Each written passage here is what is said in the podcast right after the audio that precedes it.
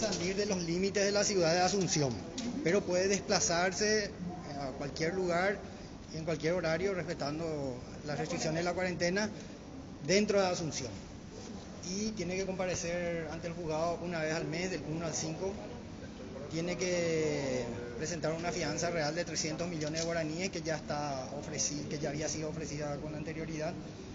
Y tiene prohibición de cambiar de domicilio, ahora está constituyendo un domicilio en la capital.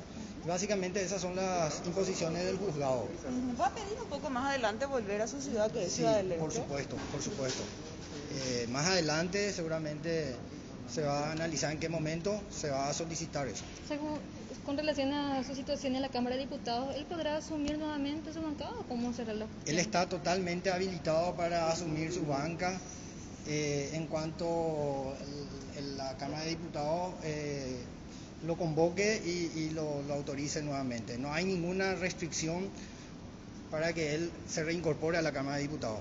Doctor, en cuanto al equipo jurídico, ¿cómo ven esta libertad? Porque ya van varias solicitudes que hacen y ahora por fin se concreta. Exactamente. Eh, esta es la cuarta o quinta revisión de medida cautelar. Finalmente, en esta oportunidad se dio la libertad. El Tribunal de Apelación finalmente entendió que no existe peligro de fuga y que tampoco existe peligro de obstrucción. Tardó, pero finalmente se dio esta libertad que estábamos esperando y que correspondía. Eh, realmente la prisión preventiva Ulises Quintana ha perdido sustento hace mucho tiempo. Recuerden ustedes que se hablaba de peligro de obstrucción a la investigación, sin embargo la investigación terminó hace más de un año. No se puede obstruir una investigación que ya está agotada, que ya está finalizada. Pero de igual forma va a seguir dentro del proceso hasta tanto que... Totalmente, el proceso sigue su curso. Como se sabe, eh, el proceso está paralizado hace un año. Aprovecho la oportunidad para, para resaltar esto porque es una vergüenza que un proceso de semejante eh, importancia esté paralizado, estancado hace más de un año a raíz de una acción de inconstitucionalidad que radica en la sala constitucional de la Corte Suprema de Justicia. Considero que la Corte debió haberle dado la importancia debida a esta causa y, y debió haber resuelto esa acción ya hace meses. Sin embargo, ni siquiera hay pronóstico de cuándo se va a resolver. Y fue también uno de los motivos que tuvo en cuenta el Tribunal de Apelación para otorgar la libertad. El estado en que se encuentra el proceso paralizado hace más de un año.